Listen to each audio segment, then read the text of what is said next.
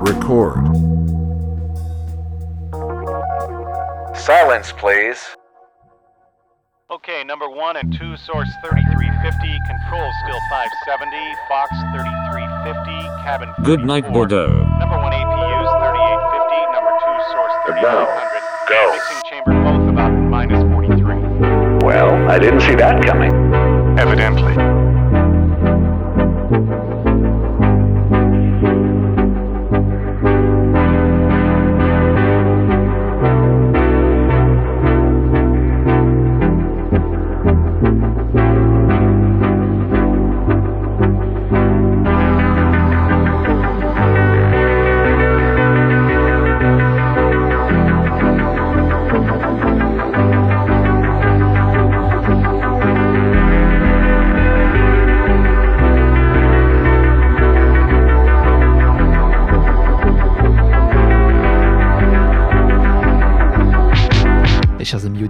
88.1, bien le bonsoir, bienvenue dans ce quatrième épisode de Goodnight Bordeaux. Ce soir, on aborde un sujet qu'on a déjà abordé dans cette émission, mais de manière totalement différente.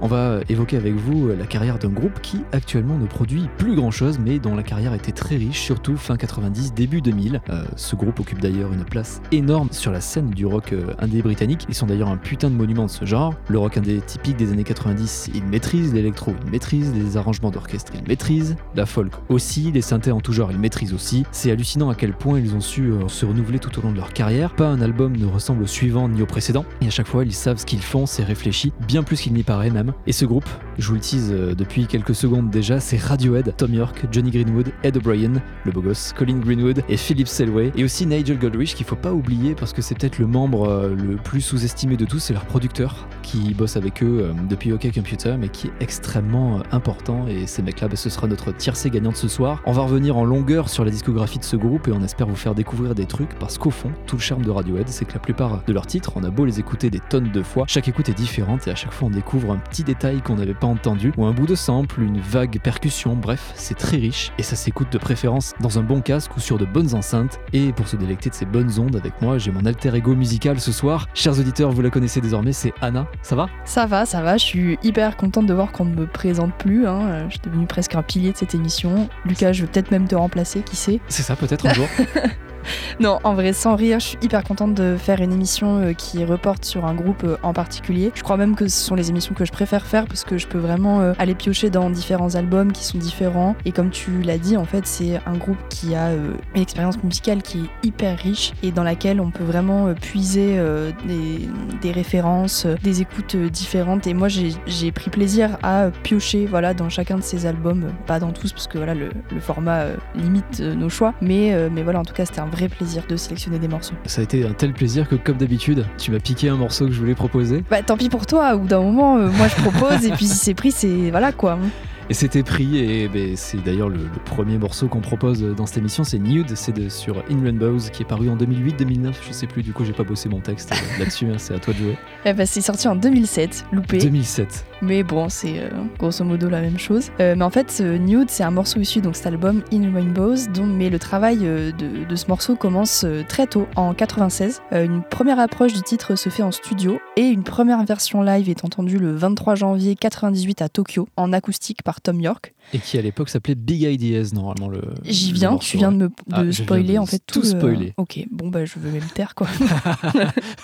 Et oui, en fait, euh, il y a un espèce de mystère, une espèce de d'aura euh, mystique qui tourne autour de ce titre, puisque les fans euh, sont pas tout à fait certains de l'existence formelle d'un morceau. Eux-mêmes, les fans, le titre Big Ideas, dont le nom est déposé par la maison de disques en 2000. Mais finalement, donc les fans demandent constamment et demandent des nouvelles, l'avancée du morceau. Donc à chaque fois qu'ils sont en concert, ils la demandent. Et c'est ce qui se passe en 2002 à Salamanque, où le public réclame Big Ideas et, et Radiohead la joue. Il était temps, et finalement, des preuves de la mise du morceau sur In Rainbows euh, ravissent les fans. Tom York, sur le blog du groupe, poste une photo du studio d'enregistrement où figure la track. Nude est bien présent, euh, le nom étant officiellement modifié. Donc j'ai pas trouvé vraiment la raison euh, de la modification de ce nom, mais en tout cas, ça a été plutôt suivi par les fans et on peut se demander pourquoi une si longue attente pour ce morceau qui est une très jolie balade, très lancinante, très nostalgique que moi personnellement j'adore. Mais en fait, tout simplement, Tom n'était pas satisfait de ses performances vocales sur ce titre et voulait en sortir la meilleure version possible. Et c'est vrai que vocalement, c'est un morceau qui est très compliqué. Mm. Déjà au niveau de la rythmique, on est sur euh, quelque chose en six temps, donc c'est assez inhabituel, mais Mm. jusque-là, ça, ça reste jouable. Mais euh, vocalement, ça reste très dur à, à aller chercher. C'est déjà la note est assez haute, et en Ouais. plus, c'est une note qui est pas habituelle. On est en, on est en sol, et il va chercher la neuvième, ce qui est, alors c'est pour le- ça c'est un truc de Zikos, mais il va chercher la neuvième qui est assez dur à aller chercher, qui est pas habituel du tout. Et il va jouer là-dessus tout le temps, et on a l'impression que la voix est la limite de sonner faux à peu près tout le temps. Et Eh ouais, c'est donc, c'est euh, fascinant.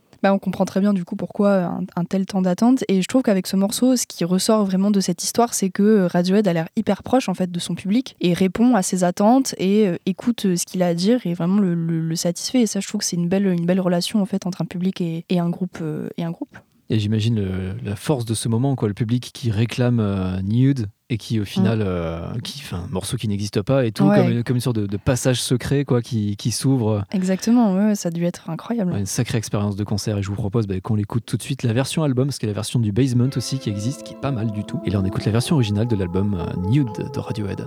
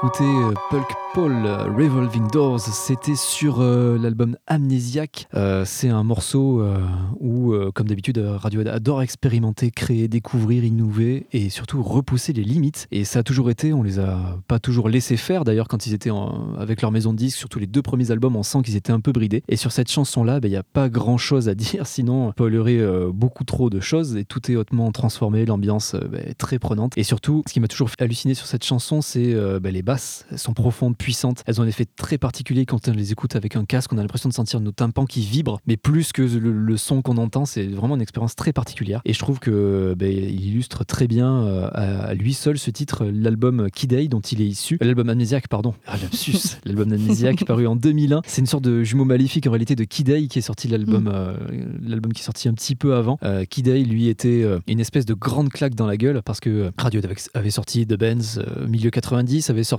OK Computer qui était plus folk, un peu plus pop, euh, toute fin 90, en 99. Et euh, ils arrivent en deux- euh, 97, pardon.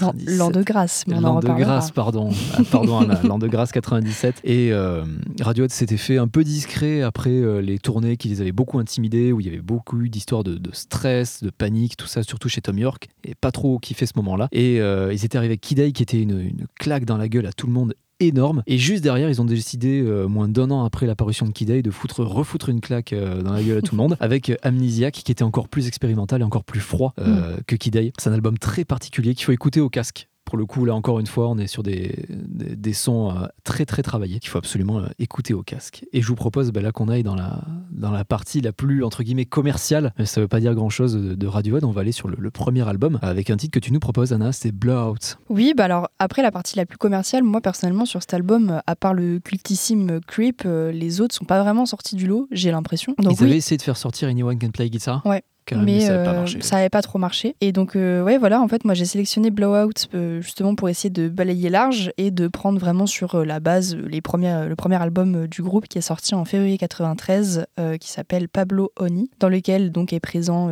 Creep, la première chanson à faire connaître le groupe sur la scène internationale. Donc, c'est un premier album qui a des sonorités rock alternatif, assez grunge, qui fait penser à des groupes comme les Pixies et REM, style dont le groupe s'éloigne peu à peu, et c'est ce qu'on a vu avec le morceau précédent. Blowout fait typiquement partie de cette mouvance. La revue musicale Melody Maker écrit dès sa sortie que le morceau est étrangement semblable à Sultans of Swing des Dire Straits. C'est vrai qu'il y a une. J'avais jamais lu ça, mais effectivement, il y a une ressemblance. ouais. Voilà, enfin, on sent que voilà, les inspirations sont assez proches, euh, notamment au tout début du morceau, mais on, on verra ça euh, pendant le morceau. C'est le dernier titre euh, de l'album et il semble être un peu euh, tombé en, en désuétude dans les limbes euh, du groupe qui est terrassé véritablement par Creep. Euh, pour autant, le groupe reste assez attaché au morceau puisqu'il le joue lors des soundchecks en 2003 puis en 2008 et regrette même de ne pas l'avoir sorti en single à la place de Stop euh, Whispering qui fut un échec, euh, un échec de sortie. Donc voilà, je voulais juste le mettre à l'honneur, euh, à l'honneur les, débuts de la vie du groupe, tout en évitant de mettre, de mettre Creep et Blowout est mon morceau préféré en fait de cet album, donc c'était assez, assez clair. Et on l'écoute tout de suite, c'est Blowout de Radiohead.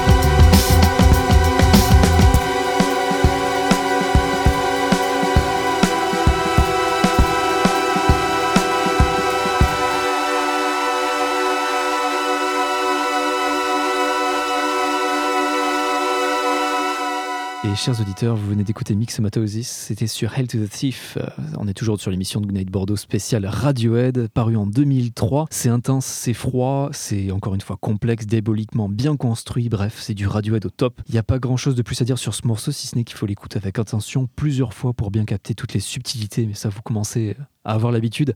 Euh, pareil pour les musiciens, le- la rythmique est assez compliquée à tenir. S'il y a un batteur qui veut euh, faire ça à l'oreille, ça va être compliqué. Le bassiste aussi qui veut s'y mettre à faire les lignes de basse, ça va être compliqué aussi, mais ça se fait. hein. mais c'est des, des morceaux qui sont extrêmement complexes. Et euh, pour l'anecdote, je regardais il y a pas longtemps un prof de guitare sur YouTube qui s'amusait à décomposer les, les morceaux de, de Radiohead pour les, pour les apprendre et comprendre un peu le- la structure, comment ça a été fait et tout. Et en fait, il, il avait parfaitement raison. J'avais pas forcément réalisé que c'était à ce point-là jusque-là. C'est des morceaux Radiohead globalement qui sont toujours super, super réfléchis dans la structure. Euh, Complètement. même si c'est un truc très classique, couplet, refrain, pont, couplet, refrain, c'est vraiment des trucs qui sont très réfléchis, qui à chaque fois sortent de l'ordinaire, que ce soit dans les paroles, euh, que ce soit dans, euh, dans les, les sonorités, que ce soit la production au global. Il y a vraiment à chaque fois cette particularité-là que une chanson complètement anodine comme, comme Weird Fishes, que je vous invite à, à écouter, elle a l'air toute simple avec cette petite batterie qui se répète tout le long, avec euh, cette guitare euh, en arpège tout simple, mais en, fait c'est beaucoup plus compliqué qu'on pense. Et c'est ça aussi euh, la magie de, Radiohead. Mais oui, et en plus,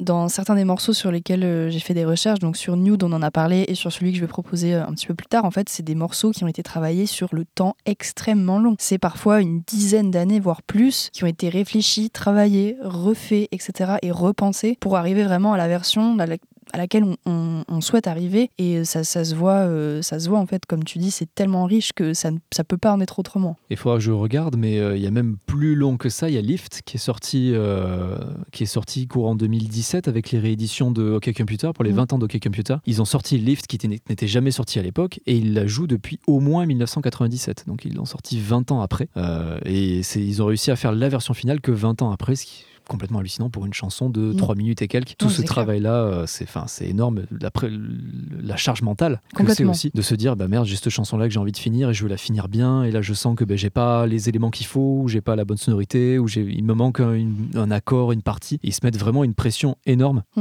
non non mais c'est clair et c'est peut-être quelque chose aussi qui leur a coûté cher autant sur leur dernier album Moonshot Pool ils se sont peut-être un peu trop pris la tête parce Ouais. qu'il a mis beaucoup de temps à venir et je pense qu'ils sont tellement pris la tête sur l'album qu'aujourd'hui mais ils ne produisent plus rien du moins Bah jusqu'à nouvel avis peut-être les gens n'ont pas n'ont pas suivi ou n'ont pas je sais pas mais ouais, c'est vrai Et peut-être que eux aussi, de- d'après ce que j'ai compris, Ed O'Brien a, a sorti un album en solo il y a quelques années, qui est Mm. pas mal d'ailleurs. Je m'attendais euh, pas à grand grand chose, mais c'était vraiment euh, vraiment sympa. Et, et dans, dans plusieurs interviews, il disait que ouais, c'était, ils avaient pris leur distance quoi. Mm. Que, alors après, est-ce que c'est des tensions au sein du groupe, comme ça peut arriver souvent, le drama dans la villa, euh, c'est des choses qui peuvent arriver. Mais il avait l'air aussi de dire ouais, qu'ils se prenaient beaucoup la tête et qu'ils n'arrivaient plus à faire le, que la magie Radiohead euh, au père opère. Mm. Et je vous propose, ben, en parlant de, de magie, qu'on aille euh, vers un morceau qui s'appelle Exit Music for a Film, euh, qui est le morceau peut-être le plus dépressif de Oui. toute la carrière de Radiohead, mais qui est d'une intensité du est, début à la fin qui a coupé le souffle. Ah oui, il est, il est magnifique. Et du coup, ça va créer un, un petit contre-exemple entre ce que ce qu'on vient de dire sur le fait qu'il travaille sur le temps long, parce que pour le coup, Exit Music for a Film, ça porte très bien son nom, puisque je vais vous raconter sa petite histoire. Je trouve qu'elle valait le détour. Donc c'est un morceau qui sort donc euh, officiellement avec le troisième album du groupe OK Computer en euh, l'année l'an de grâce 97. L'an de grâce toujours. Voilà, toujours. Donc, c'est le grand succès euh, d'album de Radiohead avec notamment euh, Karma Police et No Surprises, sur lequel personnellement je piquais des petites siestes parce que la sonorité est tellement mignonne que voilà, ça, je pouvais pas m'empêcher. Mais j'ai choisi Exit Music parce qu'en fait, euh, bon, on se l'est dit, le drop est absolument incroyable et, euh, l'ambiance est euh, complètement folle. Mais surtout parce qu'en fait, à la base, ce titre, c'est une demande du réalisateur Baz Luhrmann en 96 pour le film Romeo plus Juliette avec Leonardo DiCaprio et Claire Dance, film que j'ai déjà mentionné dans Goodnight Bordeaux lorsqu'on a fait l'émission sur les plaisirs coupables, qui est un de mes films préférés et que je vous invite par pitié à voir si vous ne l'avez pas vu. Mais en tout cas, en août 96, donc quand euh, le film a terminé d'être tourné, Radiohead étant Le tourné. 3 de grâce 96. Oui, oui. oui, oui, allez. oui, oui.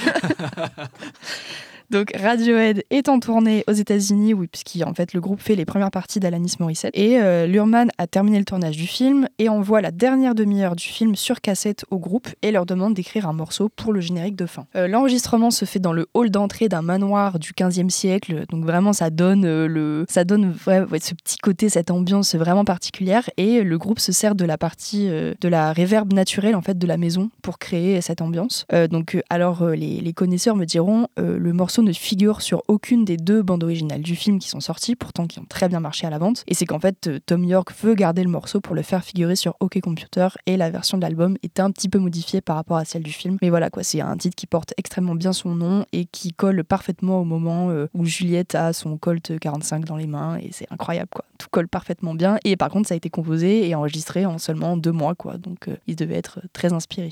Et sûrement, mais on l'écoute tout de suite. C'est Exit Music for a Film. C'est de Radiohead. C'était sur OK Computer en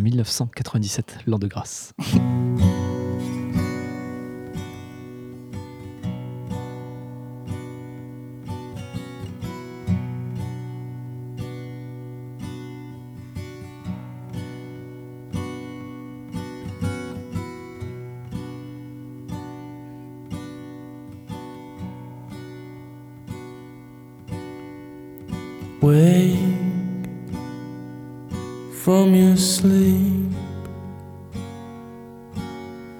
The drying of your tears today. We escape. We escape.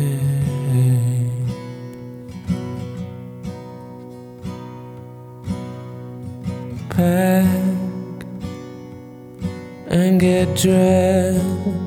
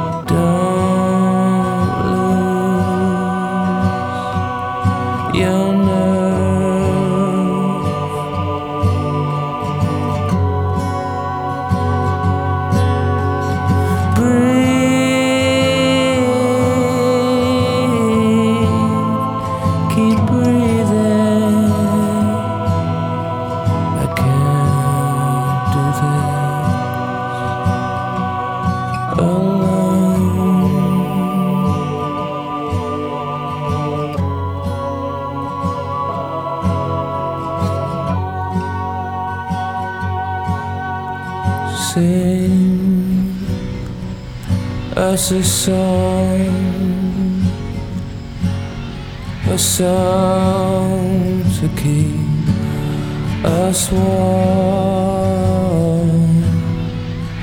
There's such a chill,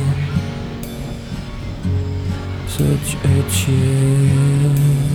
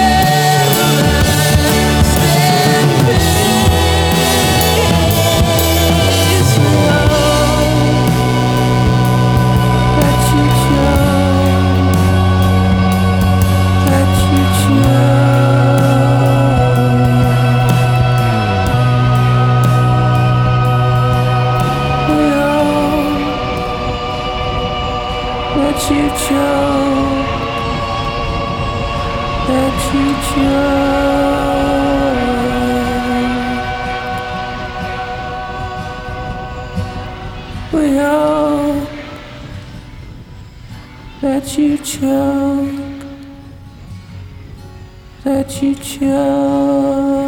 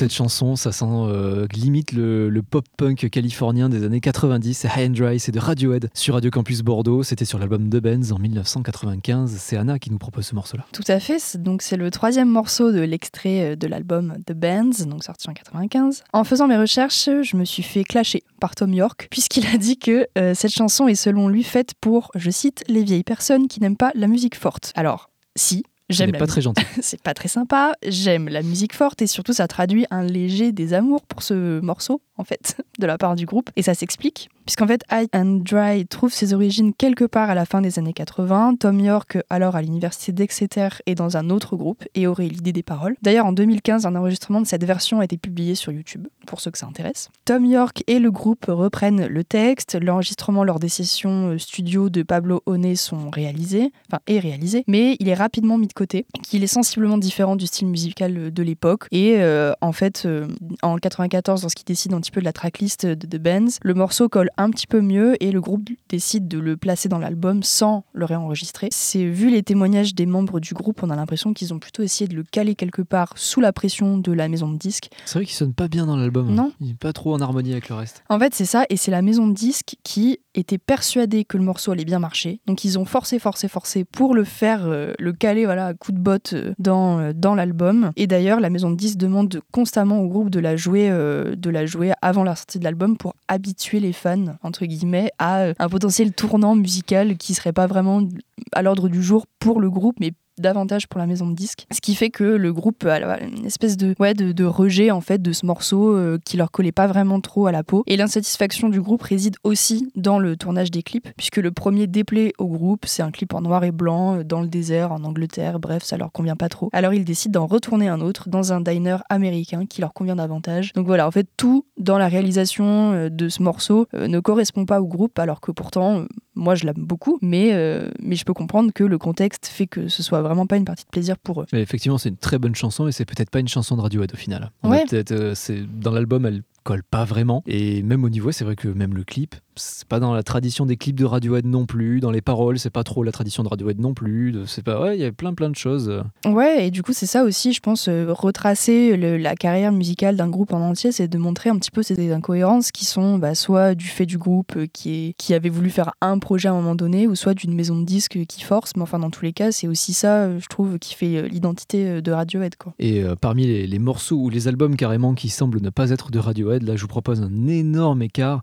On va enchaîner avec Morning Mr. Magpie. C'est euh, peut-être l'album de Radiohead le plus obscur, totalement oublié d'ailleurs. hein. C'est King of Limbs, paru en 2011. Il était très court, 8 titres seulement. Et pour vraiment le comprendre, bah, il faut l'écouter encore et encore parce que toutes les chansons sont extrêmement complexes, les arrangements sont très fins. Et cette chanson ne fait pas exception, Morning Mr. Magpie. Euh, C'est un concentré de polyrythmie dopé par la présence de Clive Dema, le batteur de Portishead, en tant Mhm. que second batteur. Et euh, fait surprenant, cette chanson euh, de Radiohead, eh bien, elle est largement, euh, ils ont largement ressorti les guitares pour l'occasion qu'ils avaient rangées depuis euh, bien des années déjà qu'en- en 2011. Là, ils les ont bien ressortis, mais vous vous en doutez, c'est pas joué comme on s'y attend. Le son euh, est très travaillé, c'est très technique. Le jeu n'a rien de conventionnel, et on voit euh, vraiment là le, le- la plus-value de chaque guitariste. On voit, on, en- on entend bien Tom York qui joue avec une rythmique qui est bien la sienne. On voit, on entend Ed O'Brien qui joue avec un jeu assez classique, et surtout on entend Johnny Greenwood qui joue plus ou moins. Alors visuellement, ça ressemble à n'importe quoi.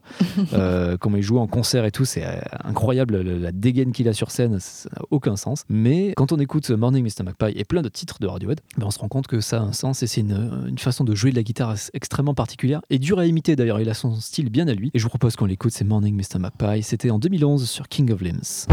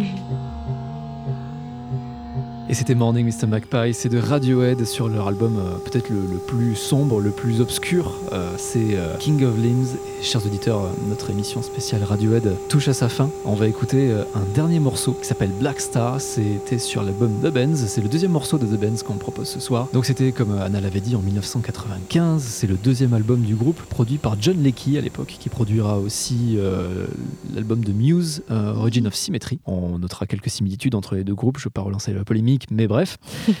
Cet album, dès le début, euh, bah, c'est l'affirmation pour Radiohead. Ils ont fait un premier album qui était très polissé, sous les ordres de la maison de disques. Et là, on sent qu'ils commencent à prendre leur tournant à eux, à avoir leur petite euh, part de liberté. The Benz, il arrive ironiquement comme une sorte de bouffée d'air. Et chaque membre commence à s'affirmer artistiquement. Euh, le rendu global de l'album est inimitable. Les guitares sont acides, c'est épais, c'est complexe. Euh, la basse, elle a un son bien gras et elle ne fait pas que répéter la fondamentale de chaque note. Elle joue un petit peu plus que ça. Il y a de vraies lignes de bas dans cet album-là. Et la batterie est super bien mixée avec un son super cristallin, c'est super bien produit et ça sonne même 28 ans après. Là précisément, c'est euh, cette chanson-là, ben, est très mélancolique et la guitare de Johnny Greenwood, on comprend bien à, quel point euh, elle est euh, importante, elle est différente du reste, elle est différente dans le et importante dans le son du groupe. Je vous invite surtout à écouter précisément ça encore une fois au casque sur les sur les refrains parce qu'on entend très bien d'un côté la guitare de Johnny Greenwood, de notre côté la guitare de The Brian et au milieu la guitare de, de Tom York. Les trois on les entend très bien et on voit qui joue quelle partie et surtout on voit à quel point c'est complémentaire, à quel point ça fait un tout. Et chers amis du 88.1, merci de nous avoir suivis euh, pendant cette émission. On se retrouve dans deux semaines pour parler d'autre chose. Je sais pas encore de quoi, mais on va trouver d'ici là. En attendant, si vous voulez écouter nos podcasts, ils sont tous disponibles sur Spotify ou sur le SoundCloud de Radio Campus Bordeaux. Et bien évidemment, je mets à jour toujours sur Spotify la playlist Goodnight Bordeaux avec tous ces titres-là pour régaler vos oreilles. Merci de nous avoir suivis et on se retrouve bientôt. Bonne soirée